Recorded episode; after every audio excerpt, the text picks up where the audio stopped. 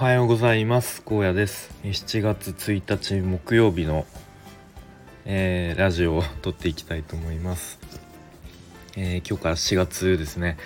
えー、外はかなり土砂降りの雨ですけれども、えまた今月一日一日コツコツと頑張っていきたいと思います。えーと、ちょっと雑談を最初にしたいと思いましてと今ウェブウェブ制作の勉強していてで LP を作るにあたってあのワイヤーフレームを自分で作ろうとしていたのですが、まあ、全然ちょっと手が動かないのであのワイヤーフレームの模写というか、まあ、実在する、えーと、ウェブサイトをこう真似してワイヤーフレーム作ってみるみたいなことをえー、今朝しておりました。まあそれだったらまあ意外とサクサク、えー、進みますね、まあ、これを一から自分で全部考えて作るっていうのはまたものすごくハードルが高いんですけれども、えー、まあちょっと少しずつ、まあ、今 XD 使ってるんですけど XD に慣れつつ、えー、LP のワイヤーフレーム作って、まあ、最終的にコーディングして作り上げたいと思います。なかなか先は長いんですけれども、えー、まあ、なんとかやっていきたいと思います。はい。ということで今日の本題は、SNS かご近所マーケティングかというテーマで、まあ、ちょっと以前にも同じようなことを話したような気がするんですけれどもまあなんかもう一度話してみたいと思います。で昨日かな？えっ、ー、と一昨日かな？金婚西野さんの、まあ、オンラインサロンで、えっと、なんだ講演会がありまして、まあ、その中で話して話されていたことでなるほどなと思ったのでちょっと自分の中で自分の言葉で話してみたいと思います。でまあ主に多分こう自分でお店をやってる人、まあ、実店舗を構えてる人に向けてというかそういう人っていう前提で、えー、話していたと思うんですけれども、まあ、集客をするにあたってみんな結構 SNS で発信しがちだよねみたいな、まあ、Twitter だったりインスタだったり、えー、するよねみたいな。でもあのご近所さんを捕まえた方が良くないですかっていう話ですね。でまあそれをもうずっと、まあえーと、西野さんは言ってきたんだけれどもみんなあのやらないと。でなんでやんないのかっていうところで、まあ、オフラインでそのご近所さんに、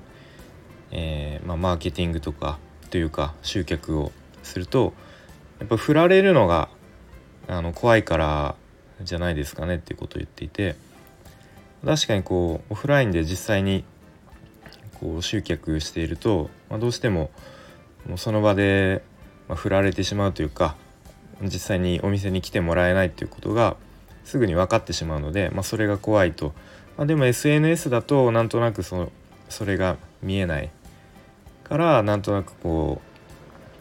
うまああとちょっとかっこいいっていうかまあ、いわゆるこうインフルエンサーと呼ばれる人とかが、まあ、今の時代はこう SNS で集客だみたいな感じでそっちにみんな行ってるけどと言ってるんですと。で SNS だと、まあ、例えば何百人とかに発信はできるんだけれども、まあ、そのうち誰が見て誰が来なかったかっていうのはこうなんだろう細かくは見ることができないので、まあ、なんとなくこう振られたっていう実感がないというか、まあ、そういう理由でみんなあのオフラインより SNS で集客したがるんじゃないですかねっていうことを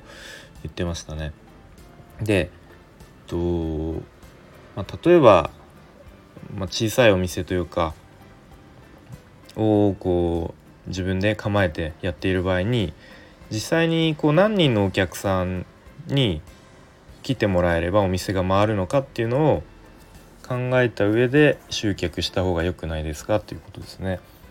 で SNS っていうのは、まあ、もちろんもう世界中につながって世界中に発信できるわけですけれども、うん、例えばえー、っとまあ何でもいいんです新潟県で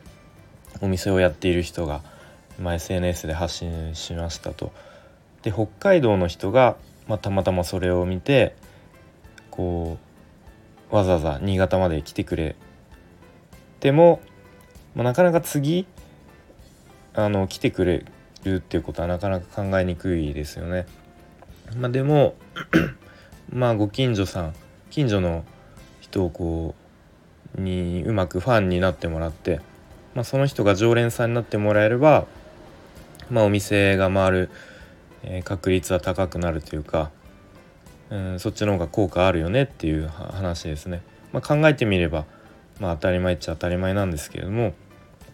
あ、確かにこうなんとなくこう集客っていう時になんか自然とツイッターで発信するとかまずはアカウントを作って発信するとか、まあ、インスタでお店の、うん、写真を載せて発信するとか。なんかそういう発想にこう自然となってしまいますよね。なんか僕自身も感覚的にそんな感じがしますけれども。まあその自分のやってるなんか商品とかサービスによってそういう集客の方法っていうのはあの考えなければいけないのかなっていうふうに思いました。なので決して SNS だけが正解じゃないとあのまあ時にはご近所さんあのオフラインで集客して、えー、お店のファンになってもらってで、えー、ご近所さんに常連になってもらうっていう方がまあ、そのお店を回す上で効果があるっていう場合もあるという話ですね。まあ、なんかなかなかあの話をまとめるのが 難しいなと思いつつ 話してますけれども。うん。なので まあ結構今ツイッターとか、まあ、僕はやってるんですけど主にあのプログラミングとかウェブ制作の人をフォローしながらやっていてやっぱりいろ情報がいろんな情報がこう飛び交っているしやっぱりその発信する人の立場によってもこう発信する軸というか違ってくるのでやっぱりそこは一旦落ち着いてこう自分に本当に合ってるのかみたいなのを考える必要がありますよね。例えばこうなんか会社員はまあなんか会社員をこうディスってサラリーマンをディスってもうすぐ会社辞めましょうみたいなフリーランス最高ですみたいな、まあ、意見もありますよね。まあ、それはその人が、まあ、会社員からこうフリーランスになって、まあ、そっちの方がいいよっていうふうに言ってますけれども、まあ、その会社員は会社員でもその会社の、まあ、規模とかうん、まあ、その会社の何て言うか居心地というか満足度が違うと思うし、まあ、フリーランスになったらまあもちろん会社員の時よりなんだろう稼げるようになるのかもしれないですけれどもまあそれとともに多分いろいろ税金に関することとかあのー、会社がやってくれてたことを全部自分でやんなきゃいけないとか多分そういう手間も出てくると思うしいろいろそういうことも考慮してえー、まあ、判断しなきゃいけないよねっていうのを、まあ、時々思いますね。えー、まあ、ちょっと話がそれたんですけれども、